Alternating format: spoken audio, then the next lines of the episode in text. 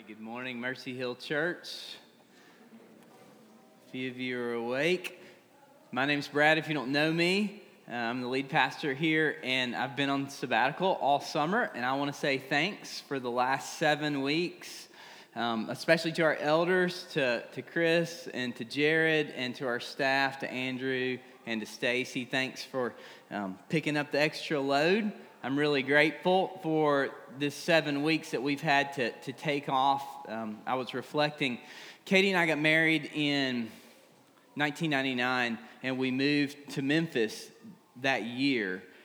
Katie finished her last college exam the morning that we moved. We moved that afternoon here to Memphis, and God had put on our heart a burden for church planting and so from that year forward, we either interned or were a part of uh, church plants. And so I was reflecting, it's been just to kind of give you um, an idea of the last 20 years or so. Since 1999, we haven't been a part of a church that owned its own building. And so 20 years of ministry that's very entrepreneurial with a lot of setup and breakdown. And um, I was honest with elders and just, just saying that I was tired. And I had been tired for a few years, if I was really honest. And I'm so grateful for the time to be able to rest just from, from preaching each week and from pastoral responsibilities and to be able to think about leadership and vision and what we believe God has called Mercy Hill Church uniquely to do here in both Midtown and throughout the Memphis area, and it's been a good time. Um, just a quick, brief note a, lot of you have asked, How was your sabbatical? And I'll just say that it, it was emotional.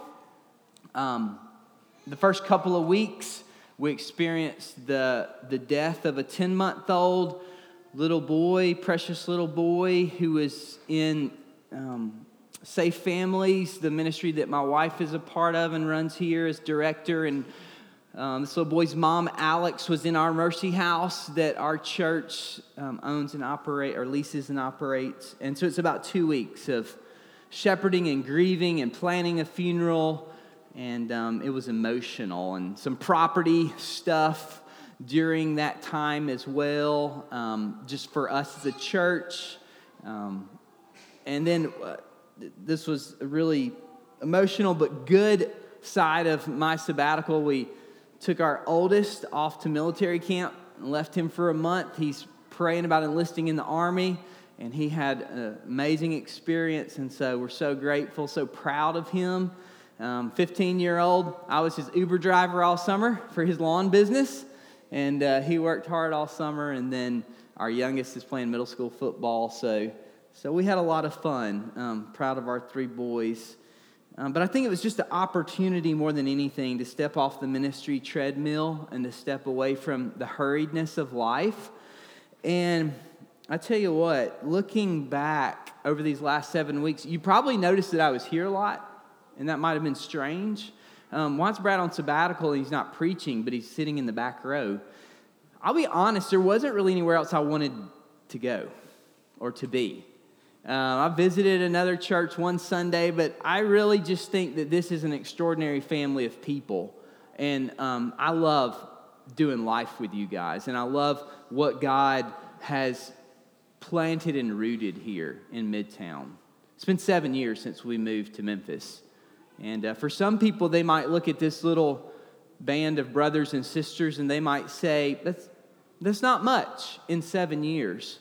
But we believe that God is doing something very deep within us and that He's called us to see the gospel infiltrate not just the lives of the people who are around us, yes, but to infiltrate our very lives so that we would be both ministers of the gospel, but also deeply changed by the gospel.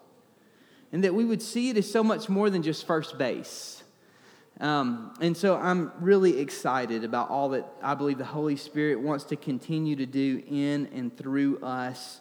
And uh, we'll be sharing more about that. We have a covenant partners meeting coming up later in September. We'll share more about property updates and some leadership updates and some things that we're excited about as we think about um, the next step of ministry.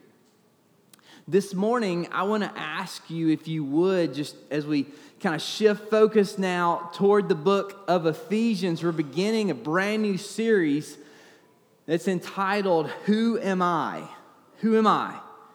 And over the next several months, we'll be studying the book of Ephesians. But before we do that, I want to ask you to, to take out a piece of paper, take out your listening guide. Um, and if you don't have a pen, uh, let me get Jared and Matt, if they would. There are pins in the back. If you would, guys would go grab those pins. If you don't have a pen, stick your hand up because I need everyone to write something down.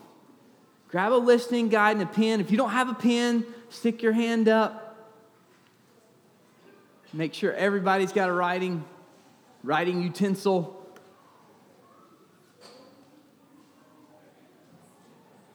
All right. With your piece of paper out, before we jump into the book of Ephesians, I want you to answer this question. And I want you to write down your answer. Here's the question Who am I? Who am I? Write your answer to that question. Now, before your anxiety spikes, this is not a test. I know students are thinking school doesn't start until tomorrow. I'm not doing this. It's not a test. No one is going to no one's going to take your paper up. No one you're not going to have to share your answers with anyone. Take a moment and write, who am I? Answer that question.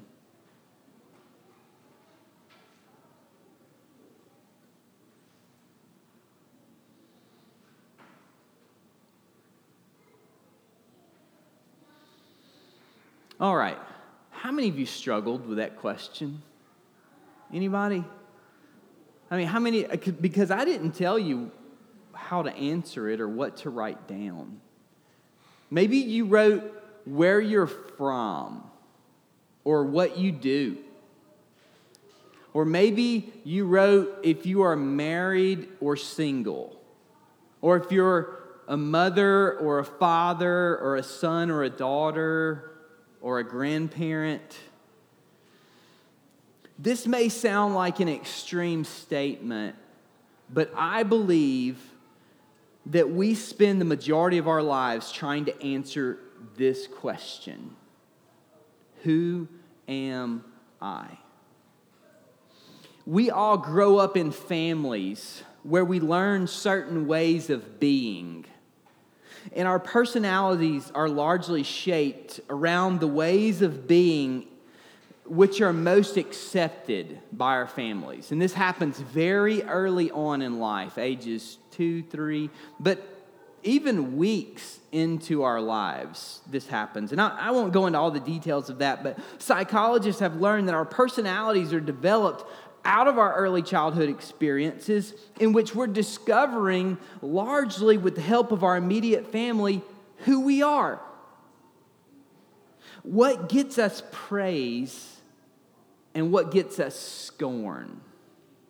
What makes people laugh or lean into us? And what makes them shy away? One person said it this way it's as if we're always leaving home, attempting to figure out who we are. Why do, why do you think it is that we do this? Why do we have such a hard time struggling with really what we're talking about is the very foundation of ourselves, our identity? Just simply being comfortable being a human being being comfortable being me. Why is it that we struggle with our identity so much? I think the answer is very simple. It's because we all want to be loved. We all want to be chosen. We all want to know that we are truly wanted, that we are loved and accepted, at least by someone. It's why on the playground, kids will oftentimes say, Choose me, choose me. It's why teenagers will do crazy, reckless things in order to get the attention of their friends and earn their acceptance. It's why little girls dream of their wedding day and dress up and plan for that day for years and years and years. It's why couples will put cheesy magnets on their refrigerator that say things like, Happiness is being married to your best friend. It's why some spouses lose the will to live when their spouse passes away. We all want to be chosen. But here's the problem earthly relationships aren't enough. They only give us a shadow or a hint of the ultimate, always and forever, never ending love of our Father, of God. The kind of love that He has for His children, a love that never lets us go, that never runs away, that never forsakes. The big idea today is simply this to be chosen is to be loved. To be chosen is to be loved. And, and we're going to see throughout the book of Ephesians how this idea, when our hearts wrap around it, really changes dramatically the affections of our life. To be chosen is to be loved. Before we jump into the text, really quickly, why the book of Ephesians? Why are we studying Ephesians? There's like there's like four people who are here who were here back in April 2012 and they're saying, "I thought we studied this book before." And the answer to that is, "Yes, we did, but there were only four people who are still here." I mean, it was a really small group of us at that time. In the book of Ephesians, uh, it's a pastor's dream to preach. It so clearly defines the gospel, it sorts out our understanding of the church, and it reorients the community to God's eternal plan to unite all things under Christ. Maybe a, a simpler or easier way to say that is that Ephesians, more than any other book in the Bible, helps us clearly see Jesus, ourselves, and how God is at work in every part of our everyday lives to bring all things in submission under Christ for God's glory. And so theologians have often said that Romans is the if Romans is the king of theology, then Ephesians is the queen. And all in this small, succinct package. One thing that is so important for us as a church is that Paul has written this letter in such a way that the chronology of it matters. I've got an, a rough outline for you on the screen, and what you'll see is that in Ephesians chapters 1 through 3, it's all about who we are, who we are in Christ. We're going to preach for weeks and weeks and weeks, and you're not going to see a single imperative within the text. Paul is setting us up in order to be rooted and grounded in the gospel as our identity. And then when we get to chapters four through six, we're going to see all of this dramatic application that describes what we're called to do as followers of Jesus. We're going to see Paul talk about ethnic reconciliation and marriage and parenting and spiritual warfare and all types of practical pieces that apply to our everyday life. But please don't wait until chapter four to come back. Don't think, well, chapters one through three aren't really important because I'm convinced that all theology and all doctrine is practical. We're going to see that today. In fact, I'm convinced that if you look at something that's application and practical for your life, if it's not rooted in theology, then it's just the best that man can bring about. It's self help, it's good, positive words. And so we're going to see in these chapters the Father's ultimate plan to bring all things together under Christ. And I just want to point out that in our own lives, if we don't get this chronology right, you will struggle and burn out at the Christian life. Because the truth of the Christian life is this you can't do what Jesus has called you to do. You simply can't. We should read the scriptures and be utterly overwhelmed by Jesus' words on a daily basis. Because it's only when we come to a point of realizing that the gospel calls us to surrender. And the gospel calls us to root ourselves so much within Jesus and the power of the Holy Spirit who's at work within us. And we see that the gospel literally changes our affections and so when we grasp what Jesus has done for us, it's no longer, I've got to read my Bible and I've got to make disciples and I've got to do all this stuff, but it's, we're overwhelmed by the grace of our Lord Jesus. And we're not simply called to do it, we love to do it. If you don't get this chronology right, if you don't get your identity in the gospel, and do the work that God has called you to do on mission through the gospel and the power of the Spirit, you will burn out because you will try to build an identity not living as a result from the gospel, but you'll try to build an identity using your gifts in order to impress others.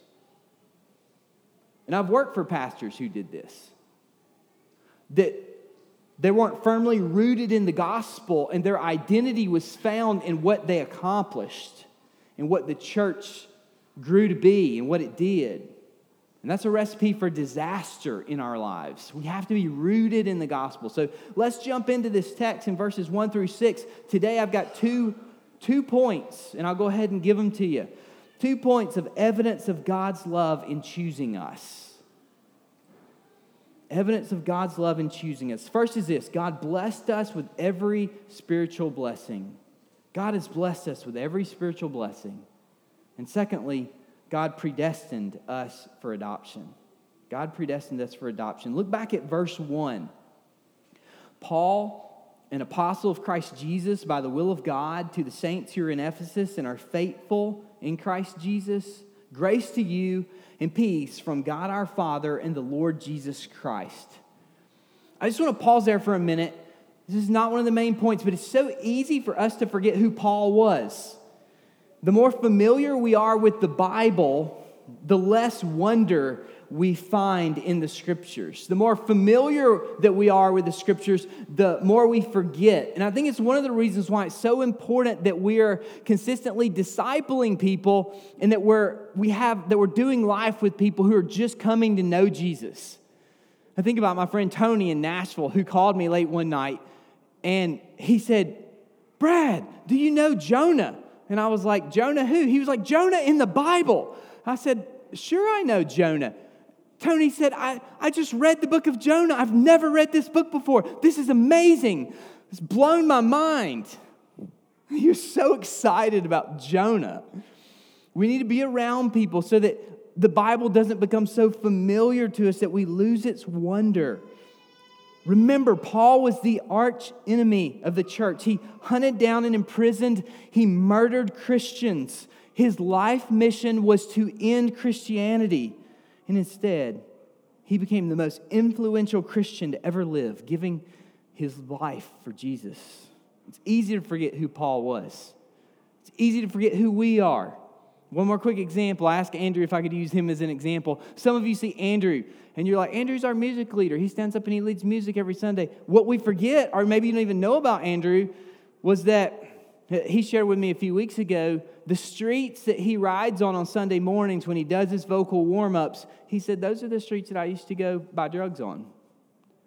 And uh, some of you don't know this, but when Ashley went out on her first date with Andrew, Andrew had an ankle bracelet on. that makes for a great story, right, guys? And Andrew should have done far more prison time than he actually did. Oh, but the grace of God. And our lives are no different than Andrew's or Paul's. They might not seem quite as dramatic in a sense, but our stories are no less guilty and when it comes to our, our disobedience to God. And so each of us, just as Paul should say, Praise be to God for his wonderful grace. that he's called each of us out of darkness into his glorious light. And he has done that. Paul says, I am an apostle of Christ Jesus, not by my will, but by God's will. And that sets us up well for where we're going today. Uh, Paul is writing in AD 61 and 62. He's writing from house arrest, most likely in Rome. He's not bound by chains like he was in 2 Timothy. That would come later, but he's writing um, from a rented apartment, most likely. Um, there would be guards who are close to him, and he's addressing this letter to the church at Ephesus. Think modern day Turkey. This was the place that Paul ministered the longest. He was the lead pastor um, at the church in Ephesus for two and a half years. He's most likely writing this letter that scholars believe became a circular letter that went out not just to the church there in Ephesus, but to all the daughter churches that they had planted. And so Paul writes, and in verse 3, he says, Blessed be the God and Father of our Lord Jesus Christ, who's blessed us in Christ with every spiritual blessing in the heavenly places. In the heavenly places our first point is that God blessed us in Christ with every spiritual blessing. It sounds good. What does it mean? In order to understand it, we have to grab hold of this term in the heavenly places, or some translations would use the word in the heavenly realms. Paul's going to use this term five times throughout the book of Ephesians, so it's really important that we understand what he's meaning by this. Heavenly places best refers to the spiritual dimension where God and all spiritual powers are dwelling.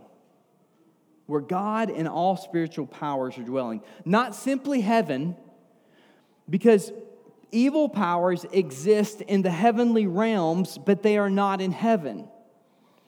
So, maybe the best way to understand the heavenly places or the heavenly realms is to see just simply how Paul uses this term throughout the book of Ephesians. In verse 3, he says, Where we have already been blessed.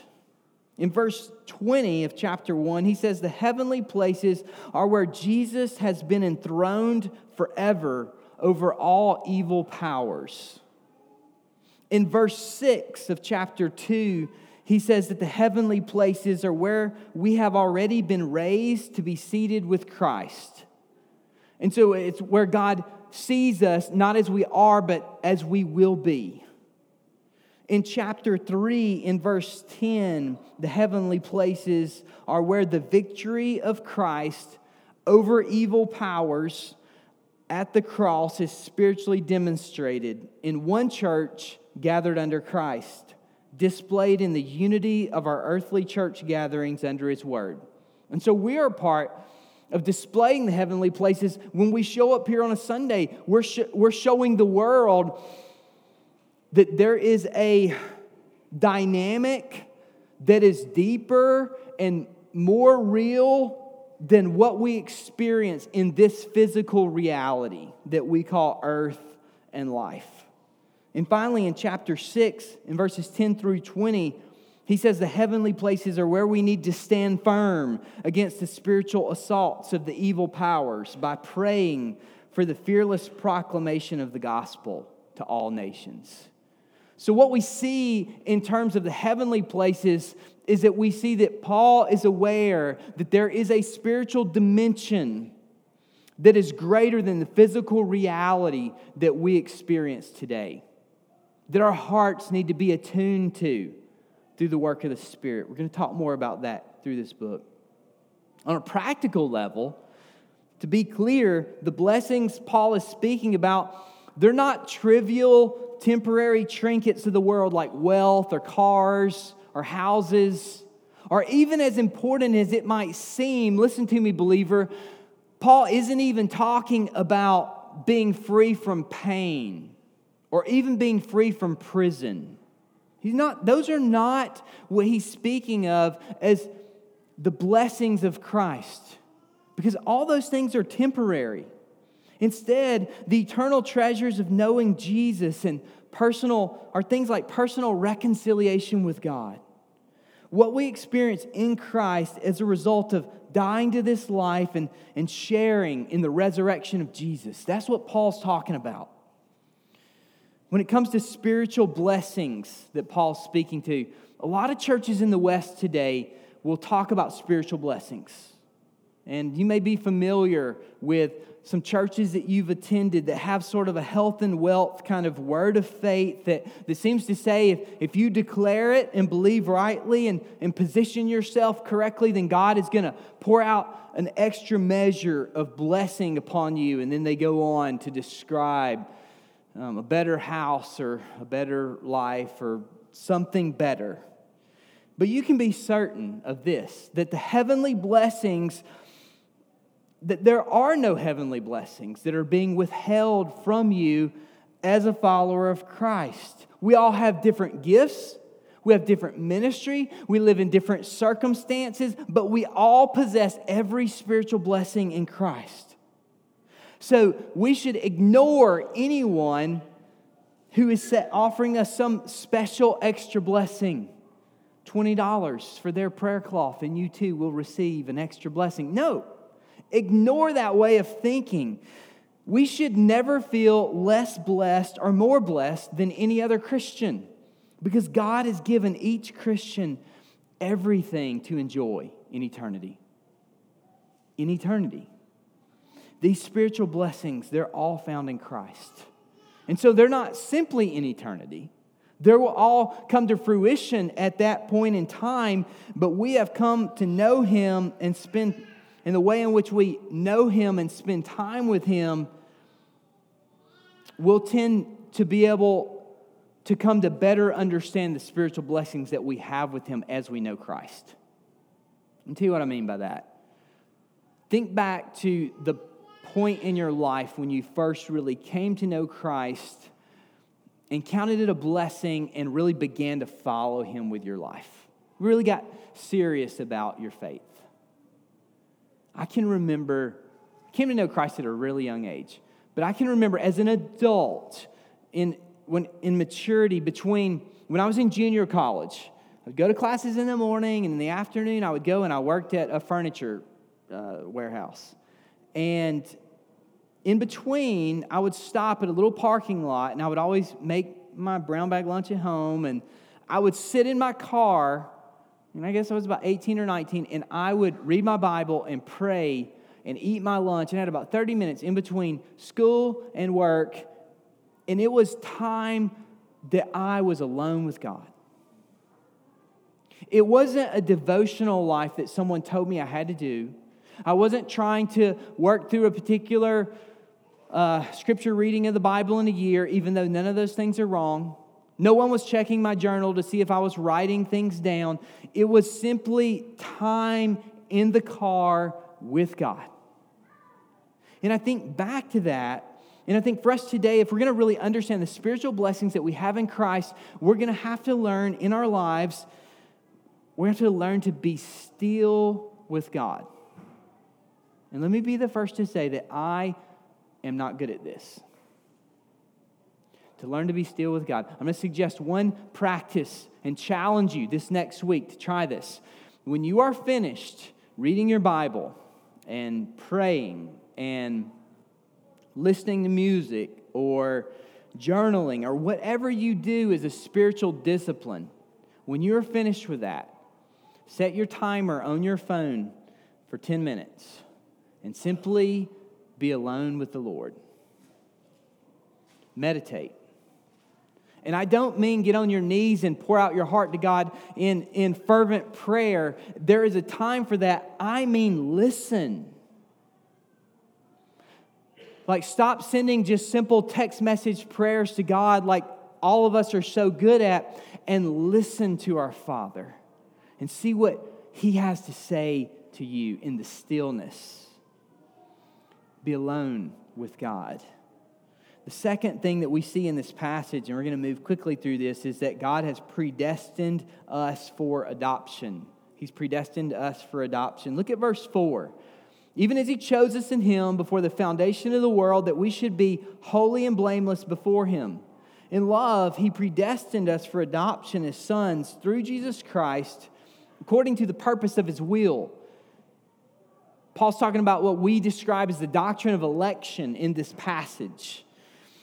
The Bible teaches that long before we ever chose to follow Jesus, the Father chose us. This is super important in understanding the gospel. Many Christians find this hard to understand, or, or some Christians even claim they don't believe in election or predestination.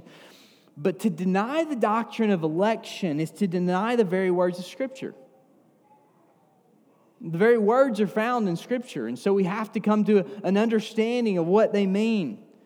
Jesus plainly taught election and predestination as part of the good news of the gospel. Look at John chapter 6, verse 37. I think we'll have it for you on the screen.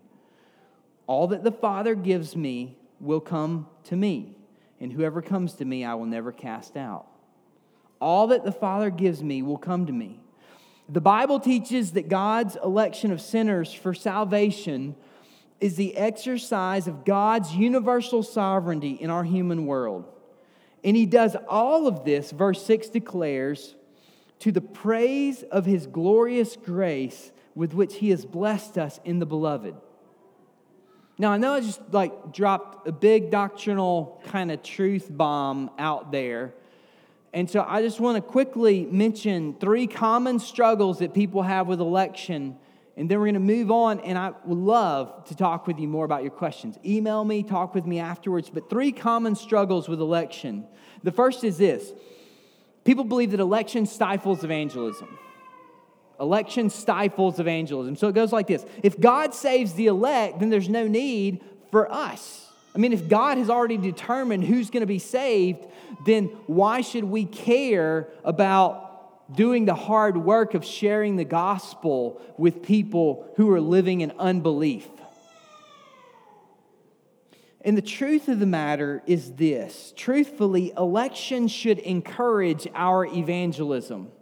Because it's only through God's election that sinners come to Jesus as the gospel is proclaimed. Therefore, we're encouraged to preach the gospel, believing, as, as Paul said in, in Acts chapter 18, verse 10, I have many people in this city, God told him.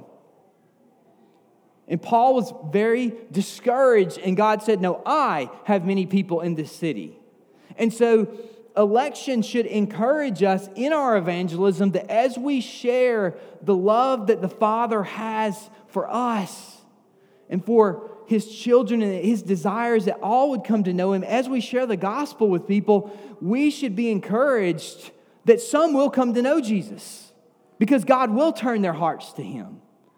And it should be a certainty for us that God is saving the lives of people who are around us. The second common struggle is not just that election stifles evangelism, but that election produces pride. Election produces pride. This idea, and you've come to know people who first hear about Reformed theology, and they'll typically talk about this guy named John Calvin more than they'll talk about Jesus. If you don't know John Calvin, it's okay. Just know Jesus, and you'll know everything that you need to know.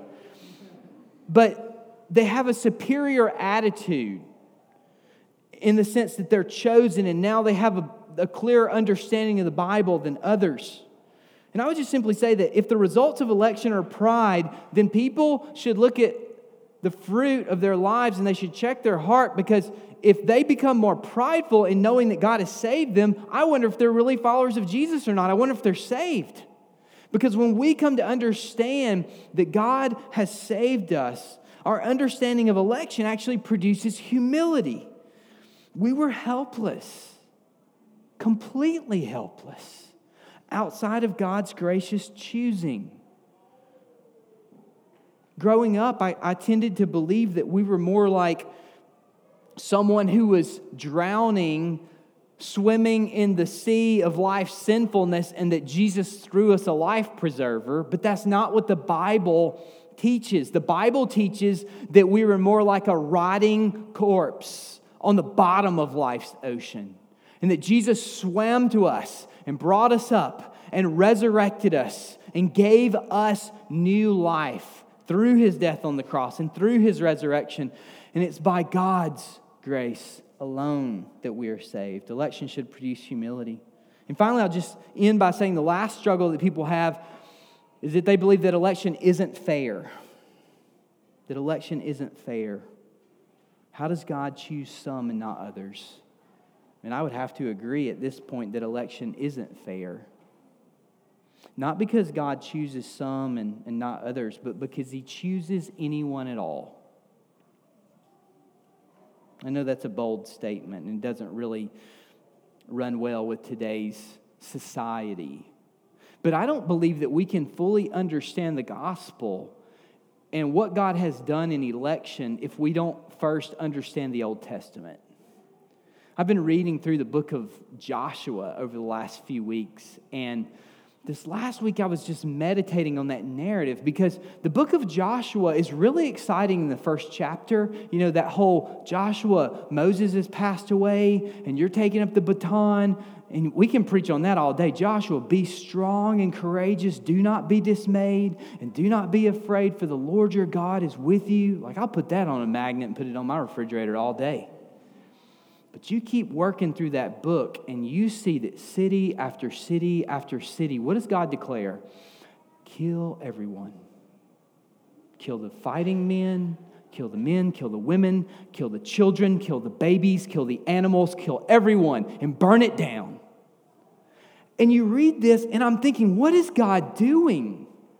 How can this be a loving God how is this not a bipolar God from what we see in the Old Testament and in the New, and Him sending His Son? And when you think about the narrative of Scripture and what God is trying to accomplish, He's brought Israel out of Egypt. He's trying to create this people for Himself, for His own praise and His own glory. And as I reflected on all of this, it came to me that what the people were experiencing as the Israelites wiped them out in the promised land is what each and every one of us deserve for our sinfulness and for our guilt.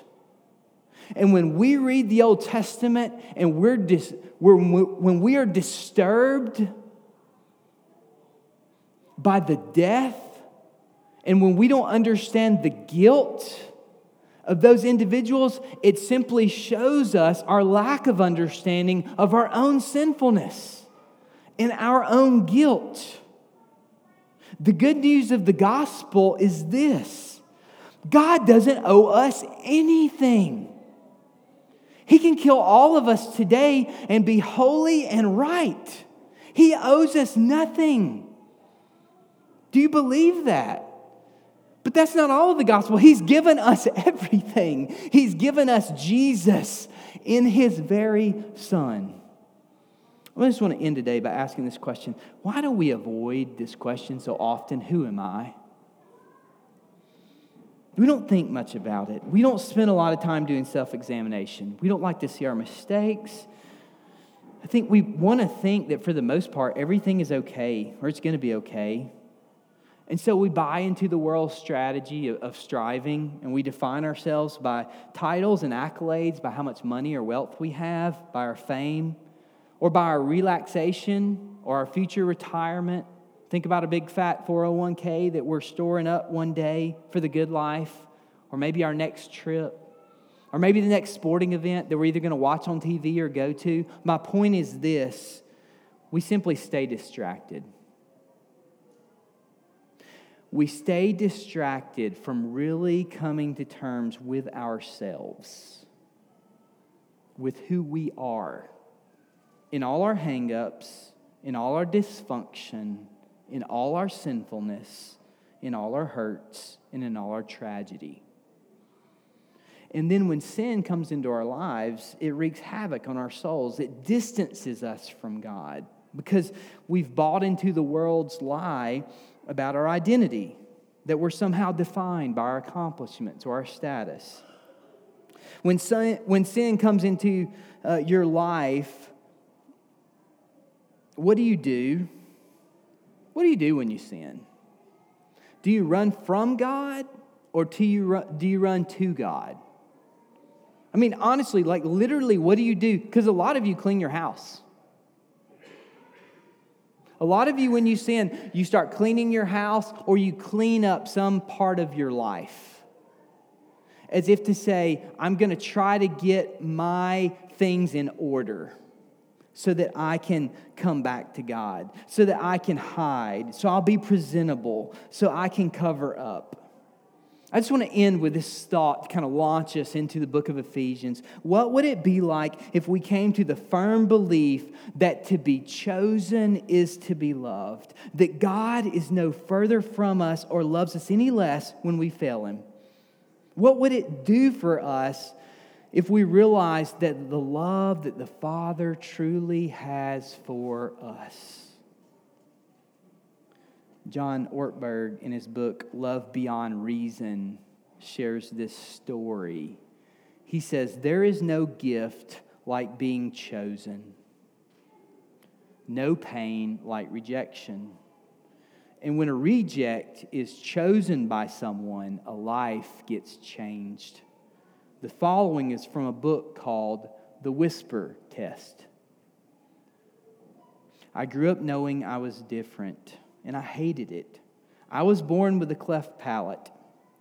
When I started school, my classmates made it clear to me how I looked to others a little girl with a misshaped lip, crooked nose, lopsided teeth, and garbled speech. When schoolmates asked, What happened to your lip? I'd tell them, I'd fallen and cut it on a piece of glass. Somehow it seemed more acceptable to have suffered an accident than to have been born different. I was convinced that no one outside my family could love me. There was, however, a teacher in the second grade whom we all adored, Miss Leonard by name. She was short, round, happy, a sparkling lady. Annually, we had a hearing test. Ms. Leonard gave the test to everyone in the class. And finally, it was my turn. I knew from past years that as we stood against the door and covered one ear, the teacher sitting at her desk would whisper something and we would have to repeat it back. Things like, the sky is blue, or do you have new shoes? I waited there for those words that God must have put into her mouth those seven words that changed my life. Ms. Leonard said in her whisper, I wish you were my little girl. While each of us may not suffer from a cleft palate, we each have misshapen spirits, crooked hearts, lopsided souls. We're sinners far more depraved than we would ever care to admit. But the gospel says that we're both simultaneously sinners and saints. We're far more wicked than we could ever imagine, yet we're more deeply loved than we ever dreamed possible. All because of Jesus. God has chosen us. And to be chosen means to be loved. Looking back at the notes that you wrote earlier, what would it be like if you truly believed you were chosen? Not because anything you've done or currently doing or could possibly do in the future, but simply because of Jesus. See, the gospel is so uniquely different than any other religious construct because we are we're wicked. Yet at the same time, we are rewarded not for our merit, or our accomplishment, but for someone else's, for Jesus' work. And when we truly get a sense of that deep in our hearts, it changes everything. We are chosen because we're loved. I want to invite the band to come forward, and as they're coming forward, as we prepare our hearts for communion, maybe you're here today and you've never heard or really understood that there is a God who loves you, that there is a Savior who died for you, and that you can know Him personally, and that His desire for you is that you would simply give Him your life. Not clean yourself up or, or not meet a certain set of standards, but come to Him just as you are. If that's you, if you have questions, there's a box you can check in your listening guide that says, I want to know Jesus. We'll give you a phone call this week. We'll follow up with you. I'd love, I know if you came here with a friend, they'd love nothing more than to talk with you about that.